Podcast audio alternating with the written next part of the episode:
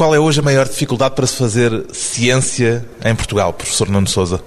Há duas grandes dificuldades para fazer ciência em Portugal. A primeira é uma extrínseca, que é a relativa falta de financiamento e de apoio, mas essa é sempre ultrapassável se nós tivermos boas ideias. E, portanto, o que eu acho é que é preciso ter boas ideias. E, portanto, só não se faz boa ciência em Portugal se não houver pessoas com boas ideias.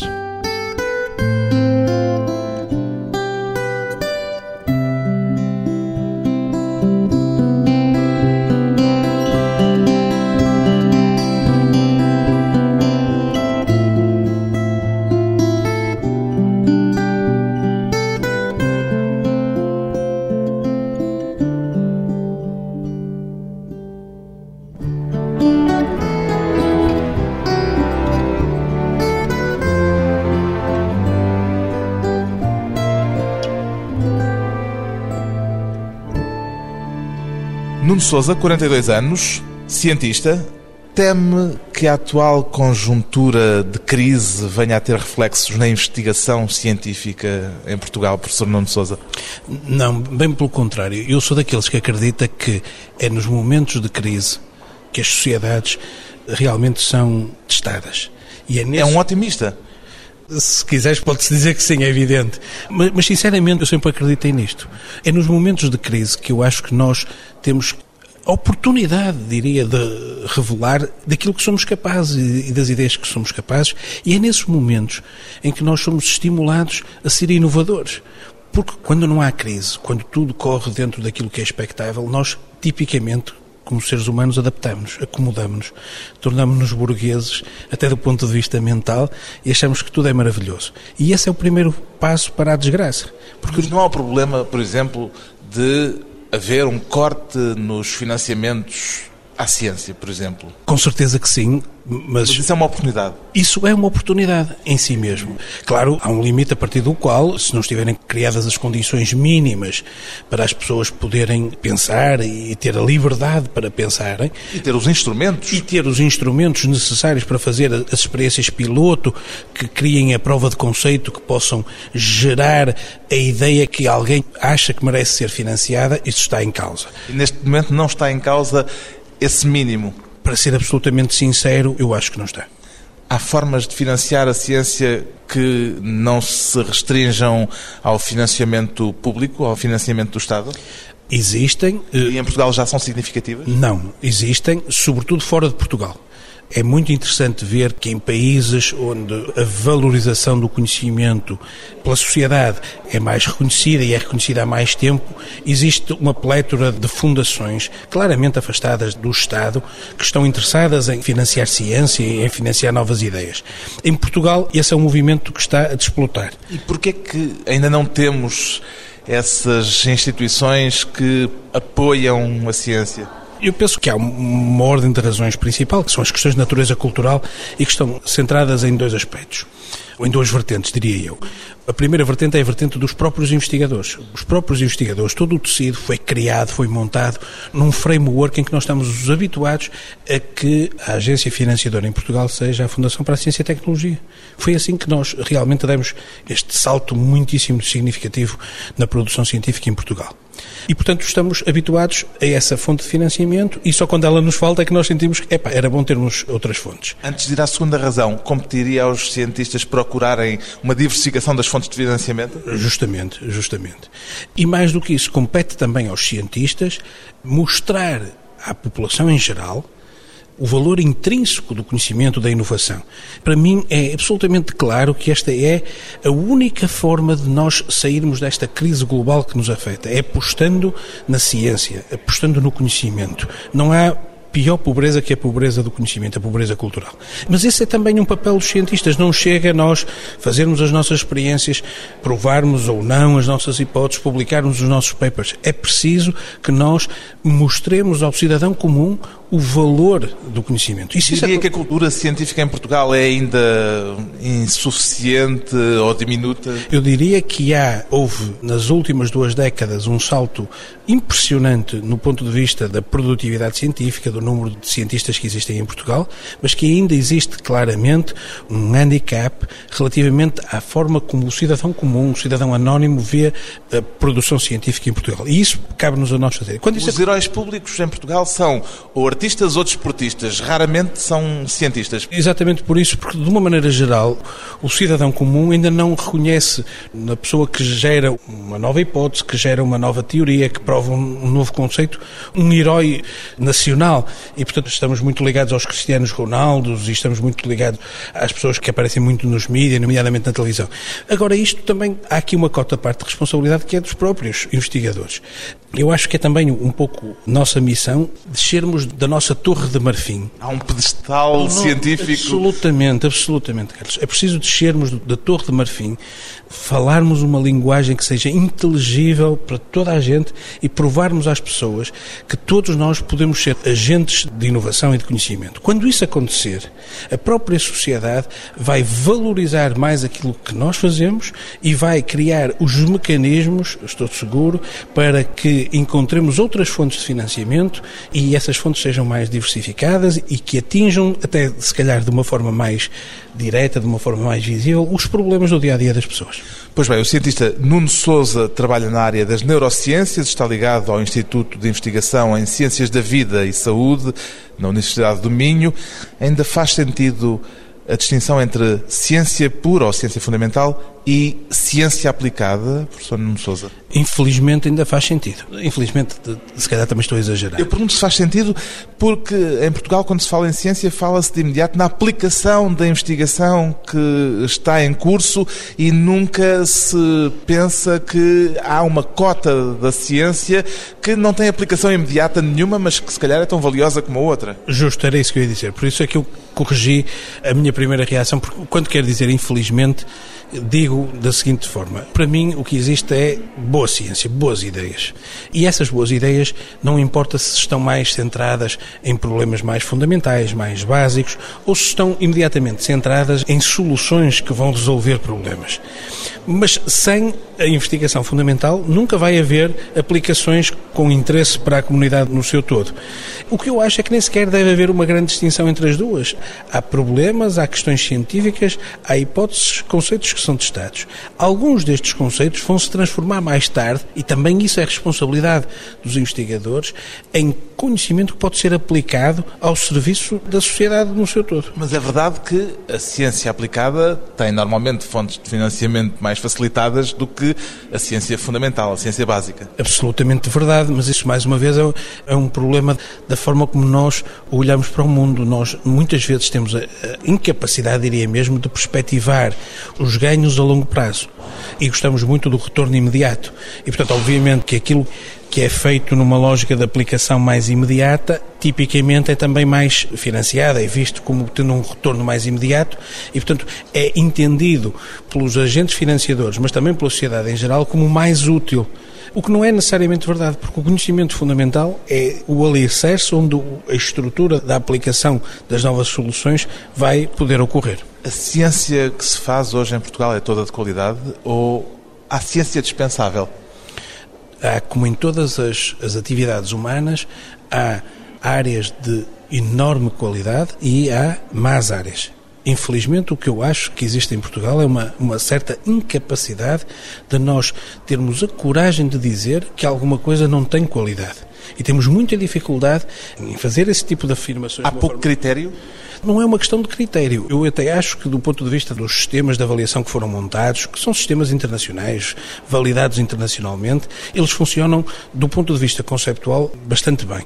O problema está que nós, em Portugal, nesse domínio, confundimos uma coisa que é tolerância com falta de capacidade crítica de saber dizer que determinada área, determinada ciência que se faz não tem qualidade e, portanto, deve acabar. Isso é uma particularidade, uma, uma especificidade portuguesa? Eu diria que é uma, enfim, da área do mundo que eu conheço melhor, que será a América do Norte e a Europa, eu diria que é uma particularidade dos países do sul da Europa, claramente. Não há muitos casos em que a ciência que se está a fazer é de simples trabalho curricular.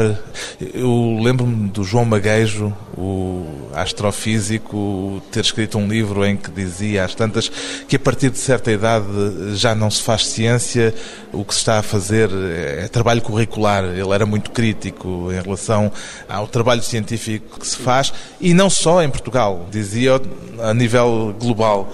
Vamos cá ver. Eu acho que entendo o que ele queria dizer, mas pessoalmente discordo. O pensamento criativo é um pensamento disruptivo. Ou seja, curiosamente, no fio da navalha entre aquilo que é considerado o normal e o patológico. Porque realmente obriga-nos a perspectivar o problema de uma forma disruptiva que ninguém fez. E, portanto, é aquilo que os anglo-saxónicos chamam to be out of the box, sair da caixa. Absolutamente. E é aí que está um certo caráter de genialidade. Este tipo de pensamento disruptivo é mais frequente em indivíduos jovens. Isso é absolutamente verdade. E, portanto, daí essa assunção de que as ideias mais disruptivas tipicamente acontecem mais cedo na carreira dos cientistas. E mais tarde as pessoas tipicamente fazem muita da sua atividade científica à volta de conceitos que exploraram ou que desenvolveram antes 20 ou 30 anos o que não quer dizer que isso seja sempre verdade, e há também excelentes exemplos de indivíduos que, em idades bem avançadas, conseguiram ideias muito disruptivas. O outro aspecto que eu acho que é importante valorizar aqui é o aspecto do equilíbrio o compromisso entre as ideias disruptivas e o compromisso entre a capacidade e a experiência de, de, com critério, de facto, validar aqueles pensamentos disruptivos. E, portanto, eu acho que todos somos úteis em ciência, nunca somos demais em ciência, desde que tenhamos boas ideias e desde que consigamos provar que essas ideias são boas.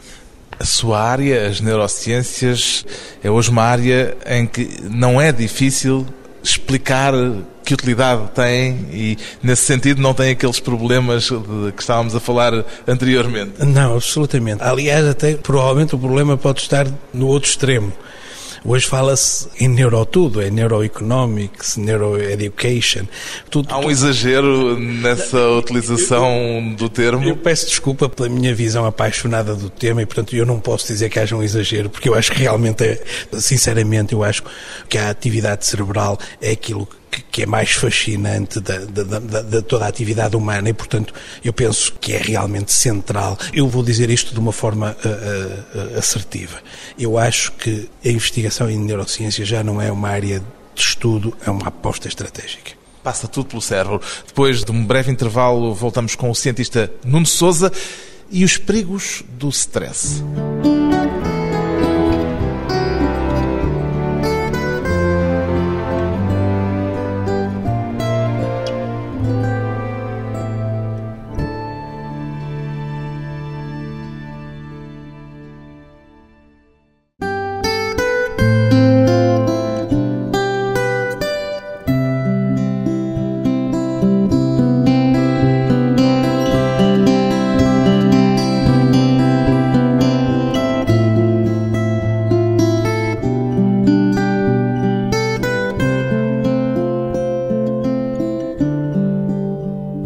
Regressa à conversa com o cientista Nuno Souza.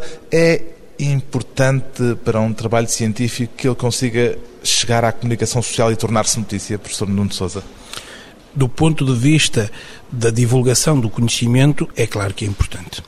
O primeiro passo é, obviamente, passar pelo crivo, pelo escrutínio da comunidade científica, pelos pares, mas eu entendo que os grandes avanços da ciência só de facto podem ser considerados como tal quando são apropriados pelo cidadão comum. E, portanto, Quando chegam à comunidade em geral. E, exatamente, porque não é um conhecimento autista, é um conhecimento que ninguém conhece, que não tem interesse nenhum. Isto era para lhe perguntar se celebrou os resultados do seu estudo em parceria com Osborne Almeida sobre o desenvolvimento da doença de Alzheimer, quando esses conhecimentos e essa investigação chegou às notícias. Absolutamente. Devo dizer que eu celebro sempre com todos aqueles que, e é um grande grupo de pessoas que trabalham comigo e, de que eu sou apenas mais um, um elemento desse grupo de trabalho.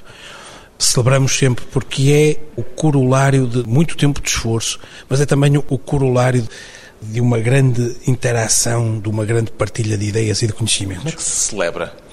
Opa, celebra-se com meia dúzia de gritos, uns abraços e, obviamente, com uma boa garrafa de vinho e um bom jantar. E já agora, celebra-se em que momento? No momento em que se chega ao resultado que se percebe que é um resultado importante, celebra-se no momento em que a revista científica aceita o paper para publicação, celebra-se no momento em que isso chega aos jornais e às rádios. Qual é o momento mais significativo neste processo? Celebra-se em todos os momentos, mas o momento mais. Ah, portanto, isso, as garrafas de vinho vão sucedendo. Vão-se acumulando, é verdade, mas o momento mais significativo é quando a revista aceita o, o paper. Quando a revista científica diz que aquilo tem importância para ser publicado. Absolutamente.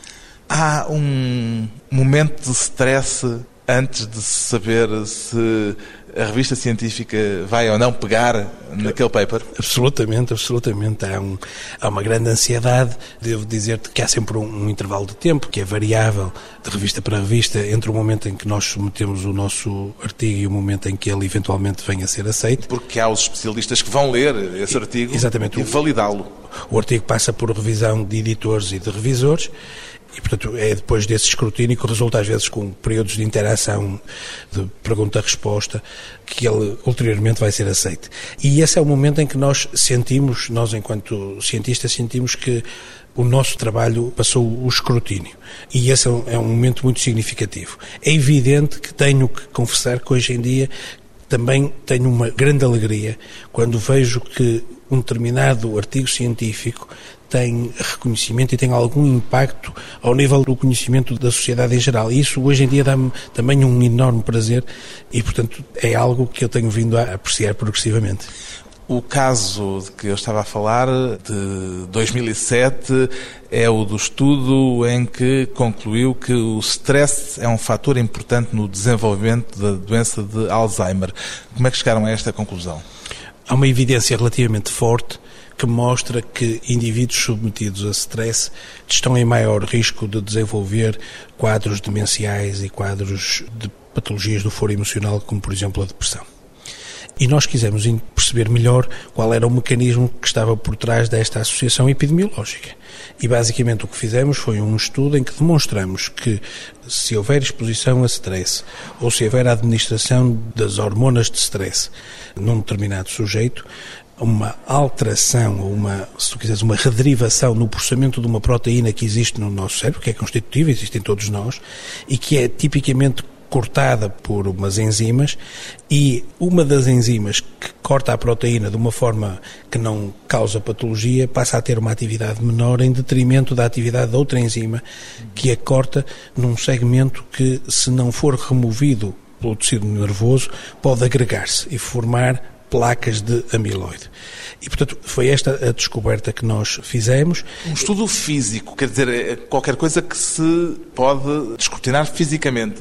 Portanto, o estudo envolve modelos animais, envolve estratégias de biologia molecular, de neuroquímica e de farmacologia e, portanto, nós podemos provar, quer do ponto de vista do conceito, quer do ponto de vista do, do, resultado final, que é o comportamento do animal, não nos podemos esquecer que essa é uma das, do fascínio das neurociências, é que se traduz sempre em comportamentos e, portanto, nós podemos provar que isto era verdade e, obviamente, podemos provar até anulando esse efeito e, portanto, tendo uma estratégia supostamente ou conceptualmente protetor. Eu perguntei se era um estudo físico, se calhar a pergunta foi mal colocada, mas o que eu queria dizer é, não se trata aqui de um daqueles estudos estatísticos em que não se passa pelo laboratório. Não, não, não, pois, exatamente, não, por isso é que eu estava a dizer, não, a pergunta é muito pertinente.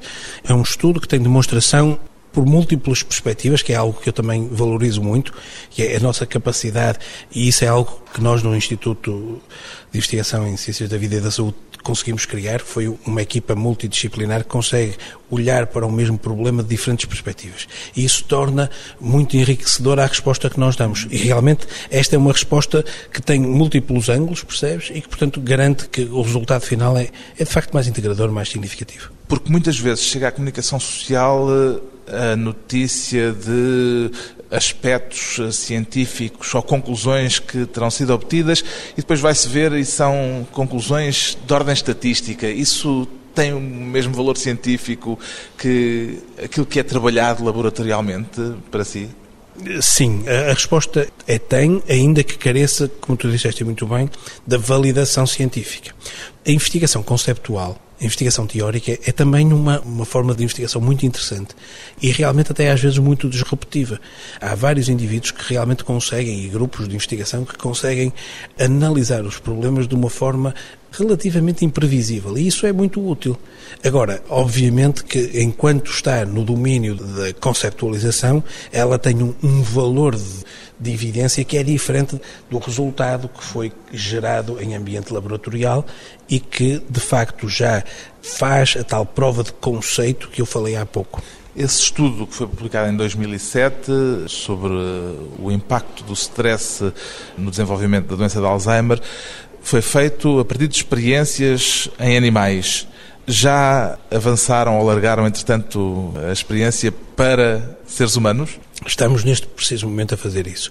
Os estudos humanos realmente têm uma complexidade muito diferente e, portanto, são estudos tipicamente muito mais prolongados. Neste preciso momento é uma das áreas de interesse no laboratório. Portanto, continuam a trabalhar nesse mesmo filão. Certo. Há uma área significativa de interesse no domínio das neurociências do ICVS que se dedica a essa associação entre a exposição a stress prolongado e os quadros demenciais. Como é que nasceu este seu interesse pelos efeitos do stress no sistema nervoso central? O interesse surgiu de uma forma muito simples. Eu entendo que aquilo que é mais interessante do ponto de vista da investigação científica, na minha perspectiva pessoal, isto obviamente é, é a minha perspectiva pessoal, é a forma como o sistema nervoso central tem esta fascinante capacidade de se adaptar às circunstâncias que estão permanentemente a mudar no nosso meio ambiente. É chamada plasticidade é, cerebral, Exatamente. neuronal. A plasticidade neuronal. E o conceito do stress é crucial vai de mãos dadas com a plasticidade neuronal.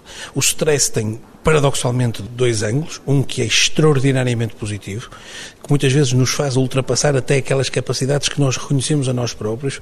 Todos nós temos exemplos disso ao longo da nossa vida. A capacidade de superação às vezes é empurrada pelo stress. E absolutamente, cara, aquela, aquela sensação que um tipo tem que estar num exame e que até acha, pá, eu acho que não sabia isto, e de repente tem um, um flash e consegue realmente superar aquela dificuldade.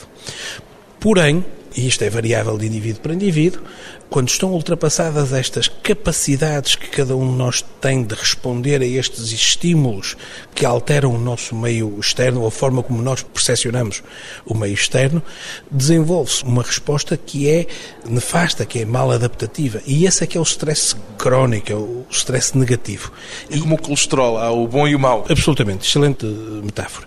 E, portanto, eu estou interessado em tentar perceber o que é que nos faz saltar daquilo que são os nossos mecanismos de coping que nos fazem superar para mecanismos nefastos. E se nós entendermos os circuitos neuronais que são alvo destas influências nefastas do stress, que é algo a que todos estamos sujeitos, nós provavelmente vamos conhecer melhor os mecanismos de plasticidade eh, cerebral e entender melhor os nossos comportamentos e as nossas patologias a esse nível. Isso é um interesse que já vem desde o doutoramento, desde a investigação para o doutoramento? Absolutamente.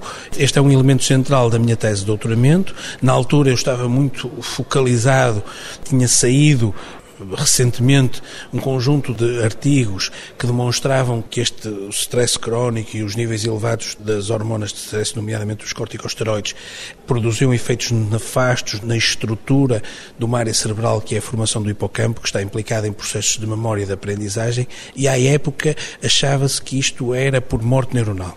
Eu sempre percepcionei isto como verdadeiro, no sentido que o stress promove neurodegeneração em várias áreas cerebrais, nomeadamente na formação do hipocampo, mas nunca acreditei que fosse por morte neuronal, porque exatamente porque contraria o princípio da plasticidade cerebral. E à época aquilo que conseguimos demonstrar foi que, de facto, sujeitos submetidos a stress crónico tinham alterações na estrutura do hipocampo, que estavam associadas a déficits cognitivos, nomeadamente de memória espacial, mas que isso era devido a uma atrofia dos neurónios, das arborizações dendríticas dos neurónios e uma perda do contacto dos neurónios entre si, aquilo que nós designamos por sinapses. De facto, isto era o campo que permitiria, quando afastado aquele estímulo indutor de stress crónico, ou quando implementadas estratégias terapêuticas de reforço dos mecanismos de coping, aquele indivíduo pudesse recuperar quer a estrutura, quer a função normal. E, portanto, fomos dos primeiros a provar que estas alterações eram transitórias e que existe uma capacidade que o nosso cérebro tem de reverter estas alterações. Uma capacidade de regeneração? Uma capacidade de regeneração. Estes foram dados que, mais tarde, vários dos meus alunos de doutoramento foram explorando e conseguimos provar várias coisas. A partir da formação do hipocampo, conseguimos provar que a ligação entre, neuronal entre o hipocampo e o córtex pré-frontal, que é, eh, digamos assim, o centro do nosso pensamento executivo, estava também afetada e afetava o córtex pré-frontal, portanto, a nossa capacidade de funcionamento executivo ficava eh, afetada. E mais recentemente provamos que os circuitos neuronais que unem o córtex ao estriado, que estão envolvidos nos processos de tomada de decisão, portanto, aquilo que faz com que nós orientemos o nosso comportamento para objetivos ou que orientemos as nossas ações para hábitos, esteja alterada pelo stress crónico. Nós provamos que há uma alteração da atividade de alguns circuitos cerebrais que unem o córtex ao estriado em detrimento de outros circuitos.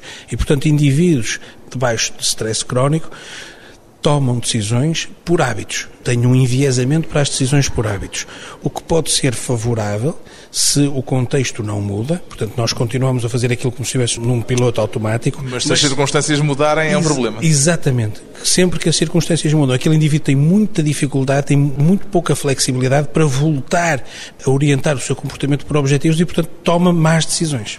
É inevitável perguntar-lhe qual foi o momento mais estressante nessa investigação até agora. Foi esperar que o editor da Science dissesse que aceitava esse artigo e depois devo-te dizer que essa é daquelas situações em que eu tenho um imenso orgulho, porque o artigo ter saído na Science, como é óbvio, mas também porque dois dias depois estava a receber um telefonema do New York Times e o artigo foi amplamente divulgado nos Estados Unidos. Portanto, obviamente isso é, enfim, há aqui uma, um pouco de, até de falsa modéstia, peço desculpa por isto, mas a verdade é, de facto é esta. É um caso de stress bom. Depois de mais uma curta pausa, vamos regressar com o cientista Nuno Souza e a importância do fator geográfico na ciência atual.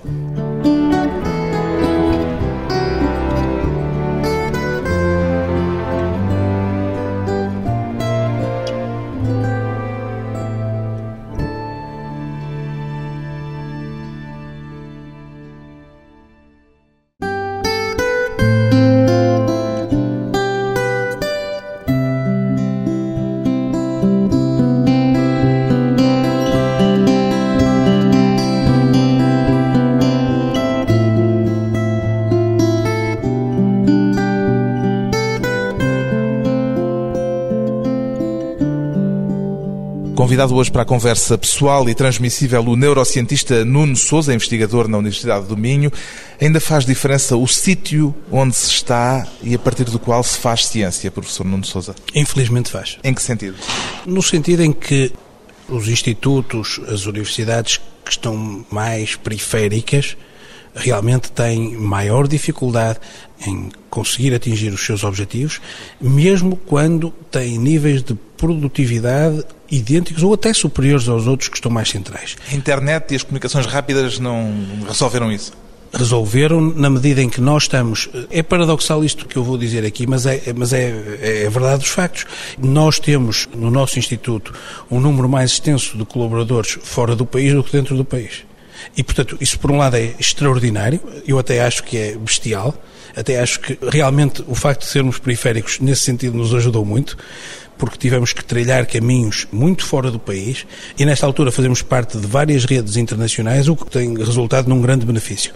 Mas do ponto de vista da lógica, da estratégia dos sistemas tal como eles estão montados, realmente o, o ser periférico conta.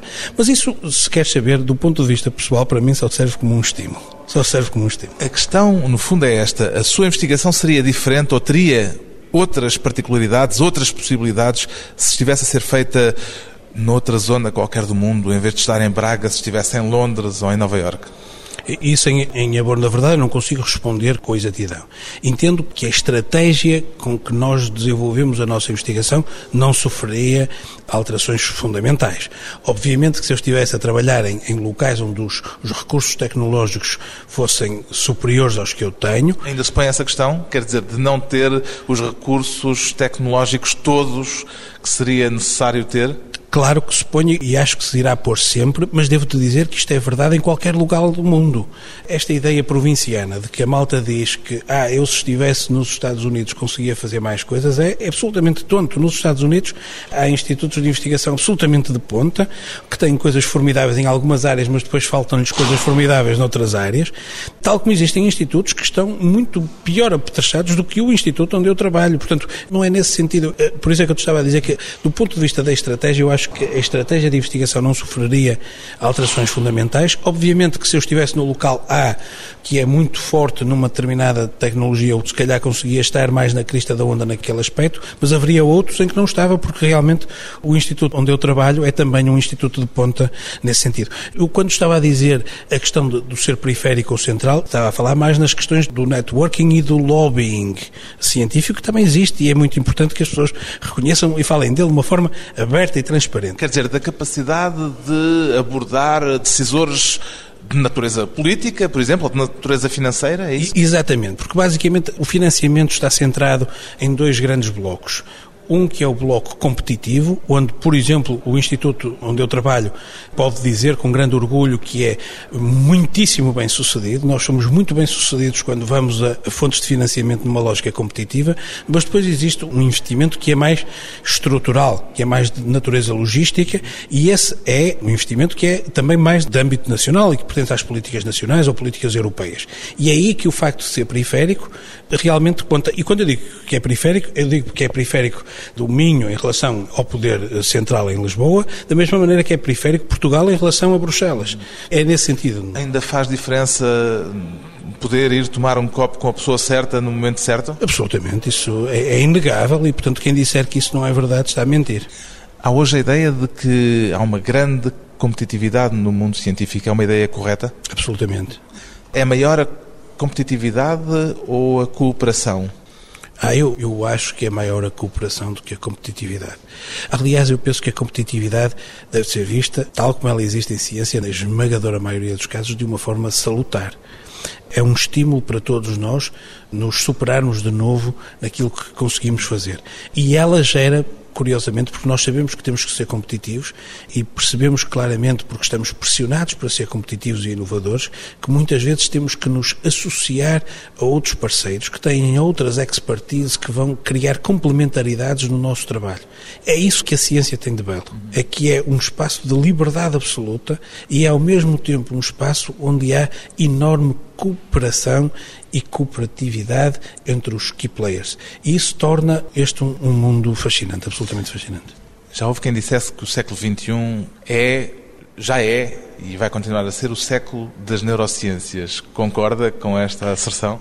completamente, como te disse, eu acho que as neurociências já não é uma área do saber, já não é uma área de conhecimento, é uma estratégia. Hoje em dia começam a acontecer um conjunto de descobertas que nos permitem perceber melhor como é que o nosso cérebro funciona em situações normais e patológicas, e isso vai permitir abrir um conjunto de perspectivas absolutamente extraordinárias, algumas delas, obviamente, também relativamente até assustadoras. assustadoras, assustadoras. Um exemplo?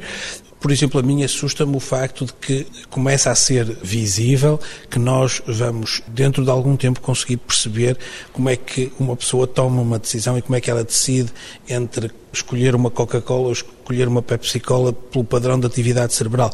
Obviamente que isto não tem, do ponto de vista, esta é uma escolha que eu diria que é neutra, tirando obviamente para os produtores da Coca-Cola ou da Pepsi, mas para todos os outros indivíduos é, é relativamente neutro. Mas agora imagina que, que tu transformas isto, por exemplo, em, em ambientes de, de, escolha de decisores políticos ou, ou noutras escolhas de natureza ética ou moral. Ou seja, pode abrir a porta a formas de manipulação. Com certeza, como todas as atividades humanas, há aqui também esse perigo. Mais uma vez, eu penso que os cientistas estão muito atentos a estes aspectos, têm uma noção relativamente correta de qual é o poder daquilo com que estão a lidar e, portanto, também têm tipicamente a capacidade de antecipar soluções interessantes para aquilo que eu chamaria o mau uso deste tipo de descobertas, que sempre existiu. Se não fossem as descobertas da física nuclear e atómica, nunca teria acontecido duas explosões atómicas no Japão no meio de um conflito de caráter mundial. Portanto, há sempre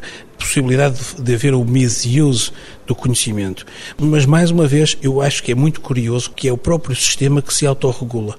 E isto não é muito frequente nas atividades humanas, eu acho isto também muito interessante na atividade científica. Conhece outros cientistas a trabalharem na mesma área em que está a trabalhar nesta altura? Sim, com certeza. Para além, obviamente, da sua equipa? Sim, com certeza. Conheço vários cientistas. É uma área em que há competição científica? É absolutamente verdade isso. A competição é brutal nesta área, é absolutamente brutal e acorda com o receio de que tenha aparecido na revista científica X ou Y num paper que estrague, digamos assim, a investigação em que está a trabalhar? Não acordo, mas tenho sempre um friozinho quando abro as principais revistas antes de abrir e vejo um título que eu acho que pode ser muito próximo dos tópicos que estamos a abordar, porque realmente, como se calcula, sempre que nós não somos os primeiros a fazer a descoberta, obviamente ela passa a ter um impacto menor e isso é algo que não nos, enfim, que não nos agrada.